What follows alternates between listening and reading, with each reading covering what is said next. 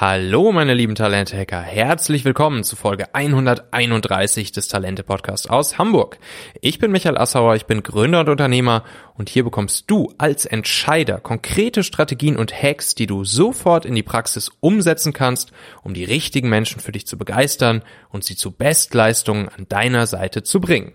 Aus dieser Folge wirst du mitnehmen, warum der Weg aus der Krise weiterhin die Expansion ist und wie man im Homeoffice produktiv sein kann, selbst wenn man zu Hause viel Ablenkung durch die anderen Familienmitglieder oder Kinder hat.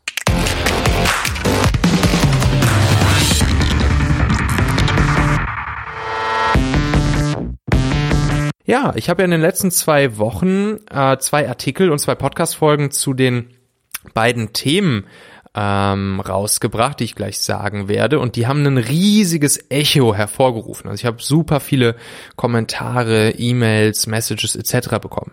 Das erste Thema, oh, wo es den Artikel und die Podcast-Folge zu gab, das war das Thema produktiv im Homeoffice. 21 Tipps, wie du es lieben wirst. Und das Thema Nummer zwei war mein Artikel, der mir sehr am Herzen lag zum Thema die Not als Chance drei Ideen, um jetzt kreative Geschäftsmodelle zu entwickeln. Ähm, wie gesagt, es gab sehr, sehr, sehr viel Rückmeldung dazu auf jeglichen Kanälen. Und äh, die schönsten, kritischsten, spannendsten und kuriosesten Rückmeldungen dazu möchte ich jetzt hier heute mal mit ähm, euch teilen, auf die ein oder andere Frage eingehen, die da kam und ähm, meine Antworten dazu geben. Also fangen wir mal an mit dem Artikel und der Podcast-Folge äh, zu den drei Ideen, um jetzt kreative Geschäftsmodelle zu entwickeln. Das war die Podcast-Folge 129, kannst du gerne nochmal reinhören. Oder den Artikel findest du auch direkt, wenn du äh, aufs Talente-Magazin auf talente.co gehst. So, und da habe ich zum Beispiel eine E-Mail zu bekommen von David. David hat geschrieben, Hallo Michael, dein Artikel hat mich gerade wachgerüttelt. Werde gleich versuchen, meinen Partner zu aktivieren und raus aus der Opferrolle zu kommen. Vielen Dank, sauschöne Grüße, David. Ja, das freut mich natürlich und das war auch eine meiner Herzensangelegenheiten mit diesem Artikel und der Podcast-Folge, wirklich dafür zu sorgen, äh, all die Unternehmer und Selbstständigen zu motivieren, jetzt weiterzumachen, zu überlegen, wie können sie ihr Geschäftsmodell, wie kannst du dein Geschäftsmodell ähm, anpassen, um schnell Cashflow ähm, über neue Revenue Streams zu sichern. Oder wenn das absolut nicht geht, wenn du äh, einer dieser Branchen angehörst, wo es einfach nicht möglich ist, dann jetzt die Zeit dafür, das Vakuum dafür zu nutzen, ähm, dich fit zu machen für nach der Krise und wenn es dann wieder bergauf geht, wenn die Läden wieder offen sind, ganz, ganz vorne mit dabei zu sein. Freut mich also sehr, dass David das äh, genauso verstanden hat. So, dann gibt's noch einen Kommentar von Matthias, den ich äh, unter den Artikel bei Xing bekommen habe. Ähm, der ist etwas kritischer. Matthias schreibt, Selbstständige in der Krise sollen also nun Geld ausgeben, um Werbung zu schalten. Steht der Autor mit der Facebook Inc. in einer Geschäftsbeziehung? Denn die Wirklichkeit sieht eher so aus, dass sich Gewerbetreibende und Unternehmen eher keine Ausgaben für Werbung mehr leisten können, daher sogar ihre bestehenden Verträge kündigen oder Zusagen zurückziehen. Die genannten Maßnahmen sind so schwach, dass sie jedem Unternehmer selbst einfallen würden. Aber haben Sie schon einmal eine Einnahmen-Ausgabenrechnung dazu gemacht? Jeder Lieferdienst verursacht zusätzliche Kosten. So, und ähm, bevor ich jetzt meinen Senf dazu gebe, lese ich noch kurz den Kommentar von Mario vor, der nämlich dann darunter ähm, gepostet hat, der sozusagen den Kommentar von ähm, Matthias kommentiert hat. Mario schreibt, oberste Priorität hat auf jeden Fall die Liquiditätssicherung. Wenn das allerdings erledigt oder zumindest in die Wege geleitet ist, muss man sich schon mit Alternativen zum stationären Geschäft befassen. Ein Lieferdienst über Telefon oder E-Mail an bestehende Kunden aus der Kundendatei, die hoffentlich jeder hat, wäre erst einmal eine erste Hilfemaßnahme, um zumindest etwas Umsatz zu retten. Außerdem zeigt man den Stammkunden, wir sind noch da und halten die Verbindung zu euch. Danach sollte man allerdings die digitalen Versäumnisse gründlich und eventuell qualitativ besser als sonst nachholen. Ja, ich glaube, Mario hat ganz gut verstanden, was äh, meine Intention hier war. Ähm, Matthias mh, hat es wahrscheinlich ähm, ja etwas anders aufgefasst, als meine Intention es war. Ich habe dann mal nachgeschaut, was Matthias so macht in seinem Xing-Profil. Matthias ist freier Journalist und ähm, ja, das hat mich dann ehrlich gesagt auch ähm, nicht mehr ganz so stark gewundert, ähm, weil scheinbar Matthias ähm, ja ich nehme einfach mal an, noch keine tiefer gehenderen unternehmerischen Erfahrungen ähm, gemacht hat. Und ähm, hier erstmal ein kleines Zitat von was, was Richard Branson mal gesagt haben soll.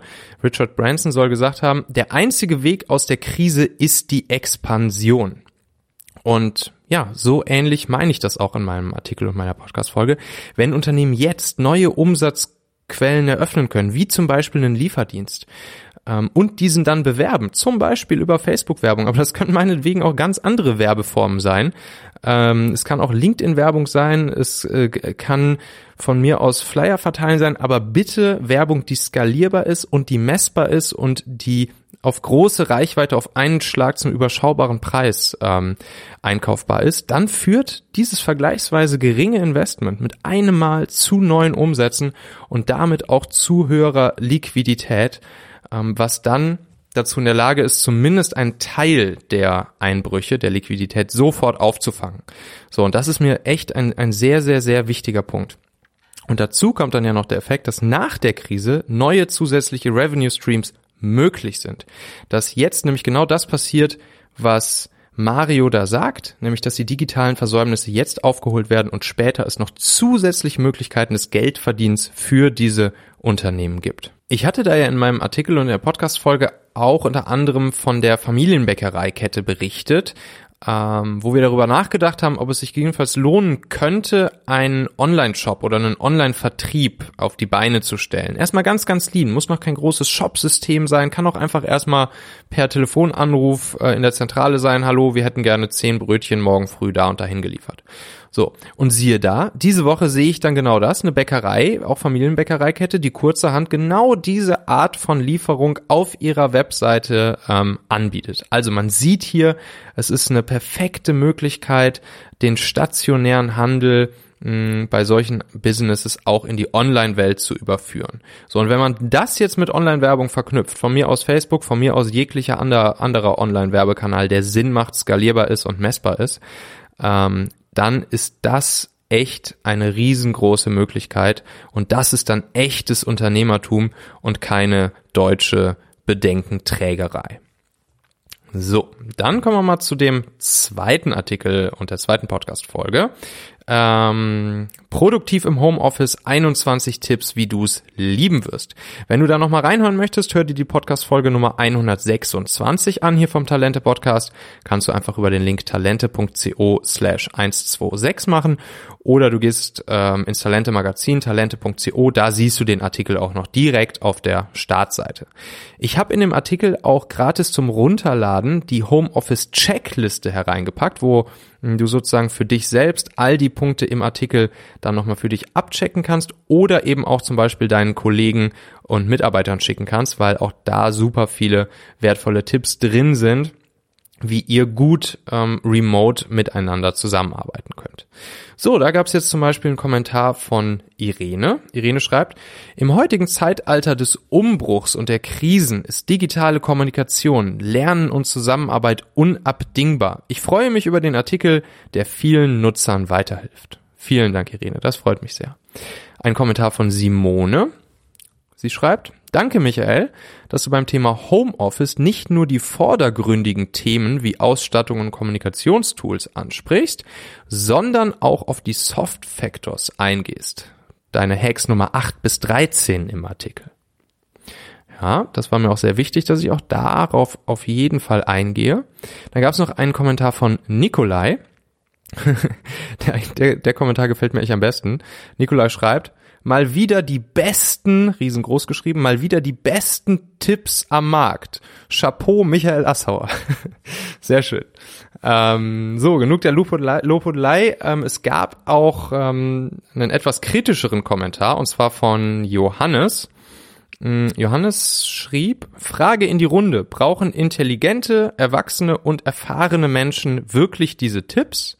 Dann schreibt er weiter unten, Du erklärst da die absoluten Basics von Homeoffice, wer oder was genau sagt aus, dass intelligente Erwachsene und im Berufsleben stehende Personen mit Ü18 das brauchen. Wer sagt, dass besagte Zielgruppen diese Dinge weder kennen noch mindestens einmal im Leben davon gehört haben? So. Also, ähm, ja, er sagt, Johannes sagt also, ähm, das, was du hier zusammenfasst, das braucht ja eigentlich keiner, weil wir das im Prinzip eh alle schon wissen und so machen. Darauf war dann meine Antwort, die ich ihm geschrieben habe. Ähm, lieber Johannes, meine Initialzündung für den Artikel war, als ich vor ein paar Tagen mit dem Inhaber eines IT-Systemhauses gesprochen habe, der mir sagte, dass ihm plötzlich KMUs, kleine mittlere Unternehmen, die Bude einrennen, weil sie ihr Team jetzt mit Remote-Technik ausstatten müssen. Das war ein ziemlicher Augenöffner für mich. Claro, wir aus der IT-Welt kennen das alles und machen es praktisch schon immer so. Aber es gibt, glaube ich, echt noch super viele Unternehmen und Teams da draußen, für die das ganze Remote- und Homeoffice-Ding noch etwas ganz Neues ist. Ähnlich Ähnliches berichtet meine Freundin ähm, Paula aus dem großen Schweizer Chemiekonzern, wo sie bis vor kurzem angestellt war und wo Homeoffice auch noch gar nicht üblich war. Meine Intention mit dem Artikel ist also nur diesen Menschen, die sowas jetzt zum ersten Mal erleben, zum ersten Mal machen, diese Teams, die jetzt zum ersten Mal remote miteinander arbeiten müssen, ein paar Inspirationen aus unserer IT-Welt mitzugeben, ähm, unsere Erfahrungen aus der IT-Welt mitzugeben, wo wir sowas ja in der Tat schon sehr häufig und lange anwenden. So, dann gab es noch eine Frage zu dem Artikel von Yvonne. Sie schreibt, vielen Dank. Homeoffice ist eine wunderbare Sache.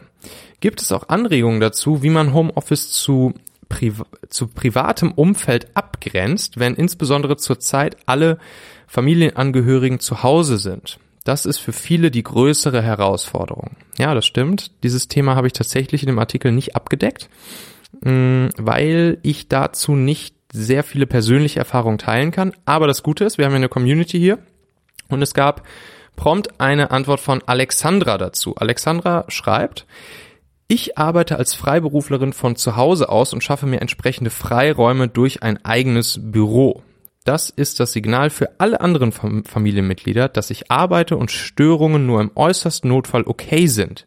Notfälle sind nicht das Problem der richtigen Spangenauswahl für die kleine Tochter. Zwinker Smiley. Falls kein Büro vorhanden ist, wäre eine räumliche Trennung der einfachste Schritt. Vereinbarte Zeiten, die klar kommuniziert werden und allen bekannt sind, entschärfen die Situation zusätzlich. Das Wichtigste ist einfach die Kommunikation. Also super viele wertvoller, ja, ein, ein wertvoller Input hier von Alexandra. Vielen Dank dafür, Alexandra. Und das ist auch, würde ich sagen, das wäre auch meine Antwort so als Laie zu dem Thema. Ich habe keine Kinder zu Hause, ähm, aber ich habe von anderen, die Kinder zu Hause haben, genau das gehört. Das Wichtigste ist hier ganz, ganz klare Regeln, ähm, Kommunikation und eine räumliche Trennung herzustellen. Also ähm, ich habe auch schon gehört von Freunden, dass das Arbeitszimmer dann einfach für die Kinder tabu ist, dass die Kinder einfach nicht in das Arbeitszimmer herein dürfen. Äh, und gut geeignet ist es auch immer, wenn das Arbeitszimmer auf einer anderen Etage stattfindet als der sonstige räumliche Wohnbereich. Aber dabei dann auch, glaube ich, nochmal wichtig zu betonen, dass es in der Regel keine gute Idee ist, den ähm, Arbeitsraum im Keller zu haben, sondern lieber auf einer oberen Etage mit schöner Aussicht, äh, Helligkeit, Licht und guter Stimmung. Ja, und dann habe ich noch eine E-Mail von der lieben Claudia bekommen. Claudia schreibt, Hallo Michael, ich finde deine täglichen Hacks und Podcasts sehr gelungen. Kurz zu mir. Ich habe viele Jahre im Management gearbeitet, fast nur im Ausland von USA, Australien, Niederlande etc. und bin in Deutschland selbstständig als Consultant und Coach. Leider stelle ich fest, dass hier immer noch die meisten Führungskräfte aufgrund ihrer Leistung und weniger aufgrund ihrer Führungsqualitäten befördert werden. Umso wichtiger finde ich deinen Newsletter. Habe diesen auch schon mehrfach an meine Kunden weitergeleitet oder Inhalte äh, geschickt. Das kam sehr positiv an. Bleibe gesund und vielleicht nach dieser Krise mal in Person. Herzlichste Grüße, Claudia. Ja, das freut mich natürlich sehr. Vielen Dank, liebe Claudia. Ähm, und das ist auch ein gutes Stichwort. Ich habe ja hier in meinem Podcast schon länger nicht mehr auf meinen, wie ich finde, immer sehr wohl kuratierten Hacksletter äh, hingewiesen, ähm, den ich wirklich einmal die Woche mit sehr, sehr, sehr viel Herzblut zusammenstelle und ähm, an euch versende. Mittlerweile kriegen ja schon einige tausend Menschen jede Woche den, meinen Hacksletter und ähm, ja, es kostet mich immer einige Stunden Arbeit, ähm, das, das Ding zu erstellen. Da ist wirklich immer viel Liebe hereingeflossen. Und ähm, der Hacksletter enthält immer drei konkrete Strategien, Taktiken oder Hacks, die ich von anderen großartigen Unternehmern oder Leadern in der Regel erfahren habe, meistens selbst ausprobiert habe mit meinen Teams und dann nochmal verfeinert habe mm, und die ich dann nach und nach in dem Hacksletter veröffentliche. Wie gesagt, immer drei pro Woche, so dass du sie dann sofort für dich als Inspiration mitnehmen kannst, bei dir im Team, bei dir in der Firma anwenden kannst. Momentan sind das natürlich alles Hacks, die du auch perfekt vom Homeoffice aus oder beim Remote-Arbeiten mit deinem Team äh, anwenden und umsetzen kannst und die dir dabei sogar das Leben und deine tägliche Arbeit stark erleichtern. Du kannst dir den ähm, Hacksletter einfach mal kostenlos abonnieren unter talente.co slash hacks. Kannst dich natürlich auch jederzeit wieder abmelden, wenn er dir nicht gefällt. Ich, ich, ich würde mich auf jeden Fall freuen, dich äh, da ab nächste Woche Donnerstag, wenn der Hacksletter immer erscheint, dann dort auch begrüßen zu können. Ja. Und die nächste Folge hier vom Talente Podcast, die solltest du auf keinen Fall verpassen, weil es wird um ein ganz, ganz heißes Thema gehen. Selbst Angie hat es jetzt vor kurzem ja schon in ihrer berühmten Corona-Rede an die Nation vorgeschlagen. Jetzt, wo wir alle zu Hause sind und viel Zeit haben, sollen wir doch bitte für unsere Liebsten äh, alle damit starten, einen Podcast aufzunehmen. Ein Podcast aufzunehmen kann sehr, sehr, sehr sinnvoll sein, das stimmt.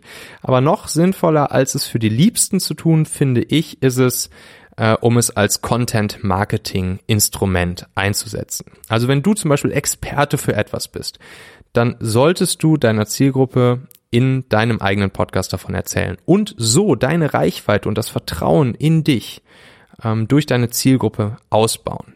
Deshalb werde ich am Donnerstag hier ein Interview mit meiner Freundin Paula veröffentlichen, die ja Expertin für Podcast Marketing ist und mit ihr darüber sprechen, wie du innerhalb weniger Tage deinen eigenen Podcast starten kannst, äh, was du dafür wissen musst, wie du ihn dann zum Wachsen bringst, wie du also dafür sorgst, dass viele äh, Leute deinen Podcast hören die Hörerzahlen ansteigen und wie du dann auch mit deinem eigenen Podcast Geld verdienen kannst. Das Ganze ist unglaublich spannend und natürlich auch, wie du dir denken kannst, für mich ein echtes Herzensthema. Ähm, ja, und dementsprechend klick einfach jetzt in deiner Podcast-App auf Abonnieren oder Folgen, so dass du dann am Donnerstag automatisch benachrichtigt wird, wenn die Folge online geht, die dir erklärt, wie du deinen eigenen Podcast startest, zum Wachsen bringst und damit Geld verdienst. Bis dahin wünsche ich dir erfolgreiches Talente-Hacking, dein Michael. Ciao. Música